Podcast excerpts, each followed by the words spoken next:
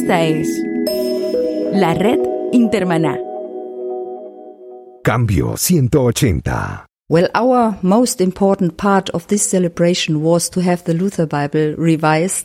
Nuestra parte más importante en esta celebración es tener revisada la Biblia de Lutero, lo cual hemos hecho y la acabamos de lanzar.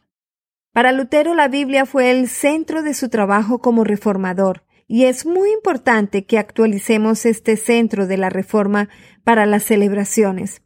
Así todas las celebraciones que se realizarán en el 2017 en Alemania pueden usar el Nuevo Testamento y estamos seguros que así será. En la Feria del Libro de Frankfurt, Alemania, recientemente, se presentó la revisión de la Biblia de Lutero.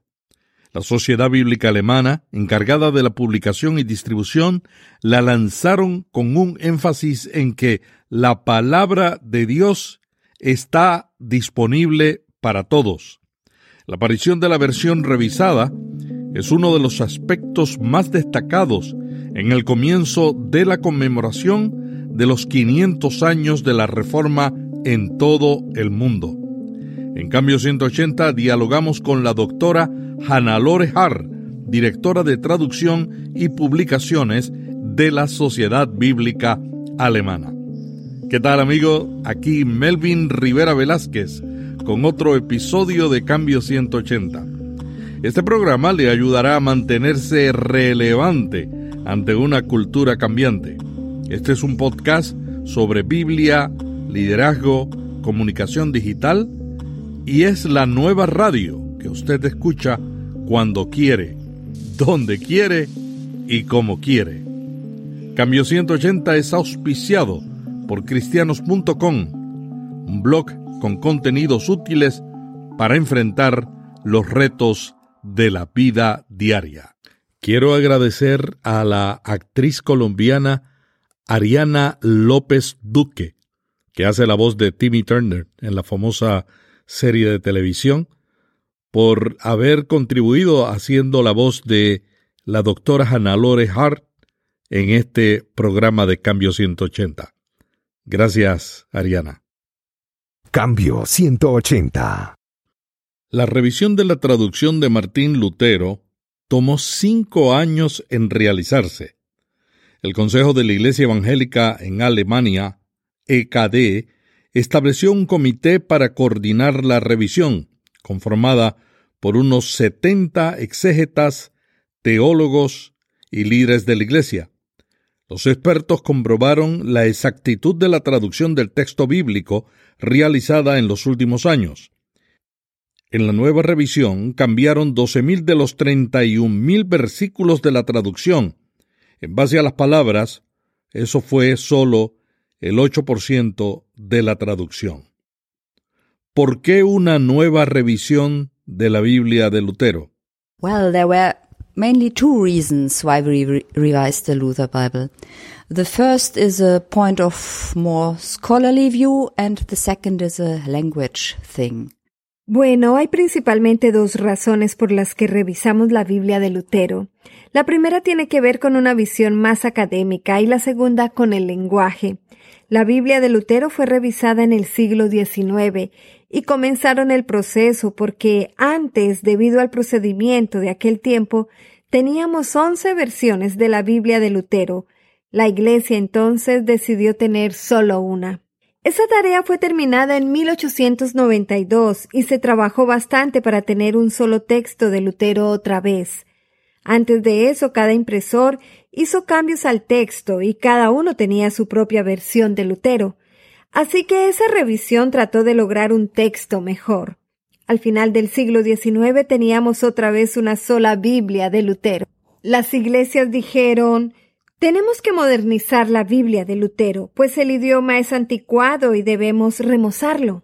Y esto tomó fuerza después de la década de 1960.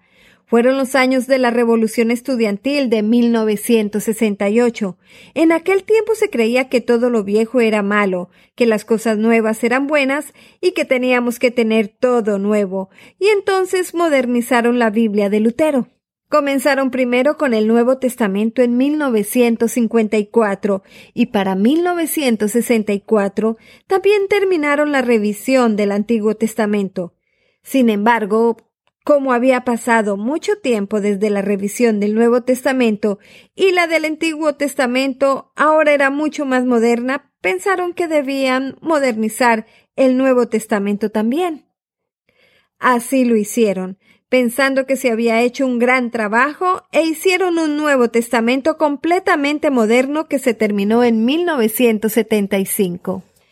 Pero cuando publicaron la Biblia, la gente de la iglesia dijo, bueno, esto ya no es la Biblia de Lutero, ni tampoco es moderna, no es nada, en realidad es algo entre medio. Entonces las iglesias decidieron que revisarían el Nuevo Testamento otra vez. Lo harían un poco más al estilo antiguo, y esta revisión fue terminada en 1984. Pero en esta revisión solo sacaron aquellas cosas que creían eran las peores, y muchas modernizaciones quedaron como estaban. Ahora, cuando hicimos la nueva revisión de la Biblia de Lutero, encontramos todos esos restos de aquella modernización, y llegamos a la conclusión que no era necesaria. Lo que ellos hicieron no fue bueno, porque cambiaron el sonido del lenguaje de Lutero. El lenguaje de Lutero es algo muy especial y hay que ser muy cuidadoso con lo que se hace con su texto. Es decir, no había que cambiar el sonido de este lenguaje especial, que es un lenguaje que la gente puede aprender de memoria muy fácilmente, que suena bien y que puede ser leído muy bien en voz alta. Por lo tanto, teníamos que tener todo esto en cuenta y en muchos casos tuvimos que regresar más cerca del texto antiguo de la Biblia de Lutero que lo habían hecho las revisiones del siglo pasado. Esta fue la parte del lenguaje, pero también estaba la parte académica que teníamos que considerar con respecto al texto. La investigación de los textos antiguos ha avanzado mucho en los 50 años que pasaron desde la revisión del Antiguo Testamento especialmente porque ahora se tiene mucho más discernimiento por el descubrimiento de los rollos de Qumran, y se sabe que el texto del Antiguo Testamento estaba mucho mejor preservado de lo que cualquiera pudo haber creído. Antes los académicos decían que estaban seguros que en tal punto había un error de escritura, pero como no tenían ningún ejemplar del texto antiguo, ellos pensaban que debía haber algo equivocado. Ahora, los académicos sabemos cómo era el texto original. En este caso leímos el texto considerando esto y como consecuencia hubo cambios en la Biblia de Lutero. Hoy en día sabemos que el texto hebreo del Antiguo Testamento es mucho mejor que lo que cualquier persona pudo haber conocido antes.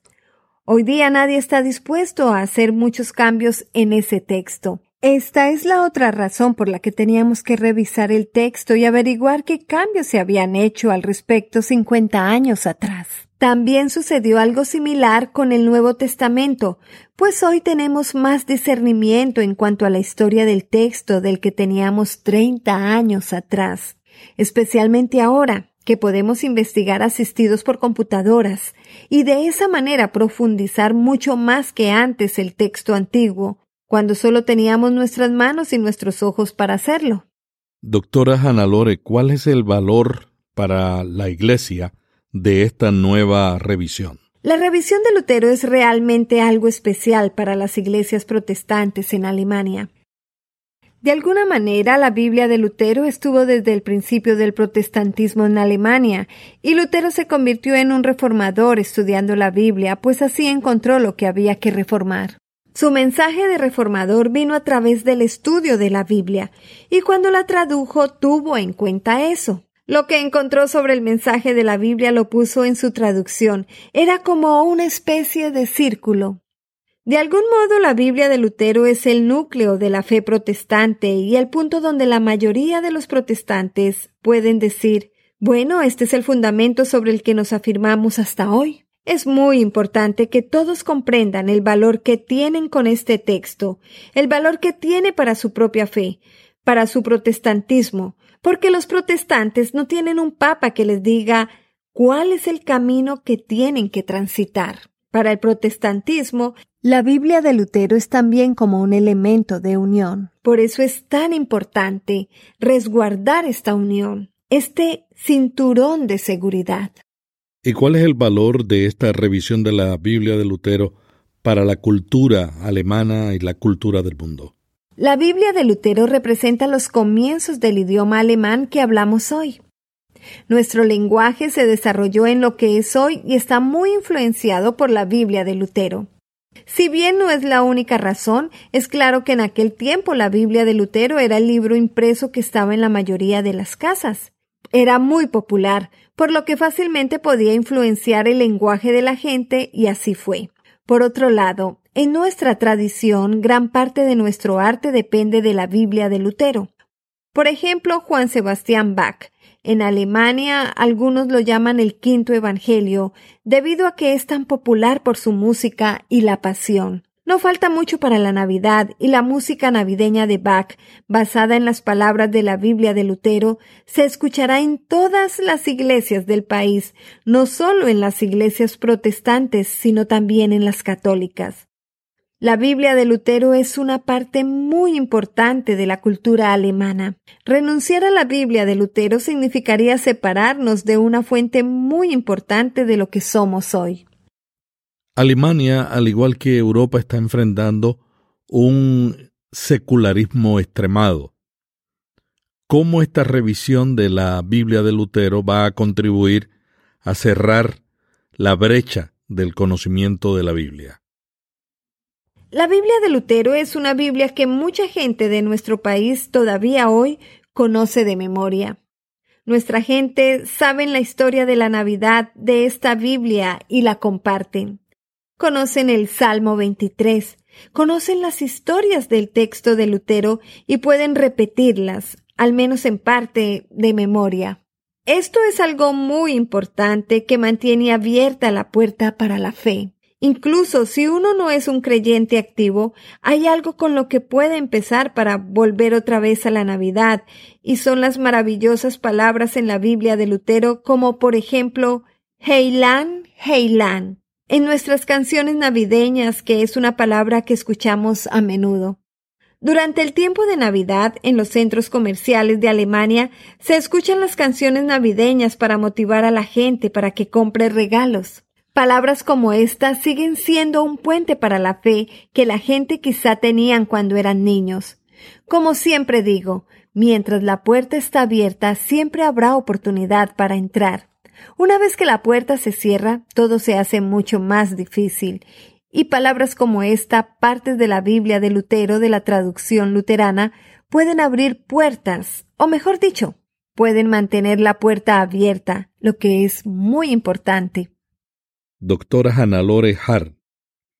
¿Qué usted ha aprendido al participar con este equipo de 70 expertos por cinco años que revisaron esta traducción tan importante para el cristianismo en el mundo? Sin duda aprendí a estimar la Biblia de Lutero como una obra de arte del lenguaje, cuando uno realmente trabaja estos textos, aprende cuántas cosas hizo Lutero para componer un sonido muy especial. Por ejemplo, en la historia de la Navidad tenemos un buen número de expresiones alemanas, como cuando el ángel vino y dio un mensaje a los pastores. La Biblia de Lutero tiene un lenguaje tan hermoso que la gente todavía lo usa y son ejemplos muy especiales que reflejan realmente la importancia de esta Biblia. Si uno mira el texto y busca este tipo de cosas, se sorprenderá de cuántos sonidos magníficos del idioma alemán encontrará. Mucha gente no sabe que la mayoría de las traducciones de la Biblia no se hacen en un museo o en un depósito de manuscritos antiguos, sino que los biblistas acuden a dos textos que ya han recopilado todos estos manuscritos. Uno es la Biblia Stugartense, y el Nuevo Testamento Nestle Alan. Usted es responsable con el equipo de biblistas de universidades de hacer todo este trabajo. ¿Cuál es el proceso para mantener al día estas dos obras de las cuales se desprenden la mayoría de las traducciones de la Biblia en el mundo? Para esta tarea especial nos asociamos con universidades y con profesores académicos que están trabajando en el tema. Como sociedad bíblica no podríamos hacer el trabajo solos, pero tenemos una muy buena relación con estos académicos, por ejemplo con el Instituto de Investigación Textual del Nuevo Testamento de la Universidad de Munster. El director del instituto es miembro de nuestra junta de directores y están haciendo un gran trabajo para aproximarse tanto como se pueda al texto original del Nuevo Testamento que no estaba preservado. Lo que tenemos son muchas copias a mano de los originales. Saber cómo debió haber sido el original es la tarea de esos académicos y creemos que están haciendo un trabajo tremendo. El año que viene se celebran los 500 años de la Reforma. El equipo que yo dirijo de Publicación Bíblica Mundial llevamos ya dos años reuniéndonos con ustedes, planificando la Convención de Publicadores de las Sociedades Bíblicas, que en el mes de marzo esperamos llevar a Berlín, cerca de la ciudad de Wittenberg, unas 200 personas de todo el mundo que publican la Biblia para explorar los retos que enfrentaron los traductores y también conmemorar y recordar el valor más importante de la reforma, que fue darnos la Biblia como el centro de la vida de la Iglesia y establecer los principios para la traducción de la Biblia que se están siguiendo todavía en todas partes del mundo por las sociedades bíblicas unidas. ¿Qué planes tiene la Sociedad Bíblica Alemana para el próximo año? Nuestra parte más importante en esta celebración es tener revisada la Biblia de Lutero, lo cual hemos hecho y la acabamos de lanzar. Para Lutero la Biblia fue el centro de su trabajo como reformador, y es muy importante que actualicemos este centro de la reforma para las celebraciones. Así todas las celebraciones que se realizarán en el 2017 en Alemania pueden usar el Nuevo Testamento y estamos seguros que así será. Se espera un récord de turistas de todo el mundo visitando Alemania el año que viene. ¿Qué sucederá en este país? Habrá una increíble cantidad de cosas. Habrá muchas, muchas exhibiciones en todas las ciudades del norte, del este, del oeste y del sur del país. En cada rincón de Alemania habrá una exhibición especial. Habrá muchos seminarios para la gente, no solo en las universidades, sino también en las iglesias donde se ofrecerán conferencias y se leerán las escrituras de Lutero. Esperamos muchos visitantes de todo el mundo que vendrán a Alemania para ver dónde vivía Lutero y cómo se diseminó su mensaje en todo nuestro país. De esa manera, quizá un poco del espíritu de la Reforma se diseminará en todo el mundo. Doctora Hannah Loreharan, al cerrar esta entrevista, ¿algo más que usted quiera añadir para los oyentes del podcast Cambio 180? Lo que sí esperamos es que nuestra revisión de la Biblia de Lutero haga que la gente se dé cuenta del valor de este libro. Quizá abrirán sus corazones el mensaje de la palabra del Señor. Ana Lore, ¿qué tal si nos dices en alemán algún salmo de la Biblia de Lutero? Podría decirte el Salmo 23. Es la porción bíblica más conocida. En la revisión de la Biblia de Lutero no cambiamos nada del Salmo 23 porque mucha gente conoce este salmo de memoria y no hubiera sido bueno cambiarlo. Es realmente bueno que la gente todavía lo conozca de memoria. ¿Quieres escucharlo como suena? Bueno, aquí va. Der Herr ist mein Hirte, mir wird nichts mangeln. Er weidet mich auf einer grünen Aue und führet mich zum frischen Wasser. Er erquicket meine Seele. Muchas gracias a la doctora Hannalore Harr directora de publicaciones y traducción de la Biblia en la Sociedad Bíblica Alemana, por este diálogo provocativo sobre la revisión de la Biblia de Martín Lutero. También quiero agradecer a la actriz de doblaje colombiana Ariana López Duque por doblar su voz. Ariana hace la voz del popular personaje de televisión Timmy Turner. No se pierda la próxima semana el siguiente episodio de Cambio 180. Conversaremos con líderes que le ayudarán a mantenerse relevante ante una cultura cambiante. Suscríbase a Cambio 180 en iTunes o en su aplicación favorita y recíbala cada semana. Para los episodios anteriores, visite cambio180.com. Su tiempo es valioso. Este es Melvin Rivera Velázquez agradeciéndole el tiempo que nos ha dedicado. Hasta aquí Cambio 180. Cada semana, Melvin Rivera Velázquez dialoga con destacados invitados sobre temas de interés para pastores y líderes. Cambio 180 le ayuda a mantenerse relevante en un mundo cambiante. Si este podcast le gustó, vaya a iTunes y suscríbase para recibirlo automáticamente lo publiquemos. También déjenos ahí una valorización y comentario. Para más artículos sobre estos temas, visite cambio180.com. Cambio 180. Esta es la red Intermaná.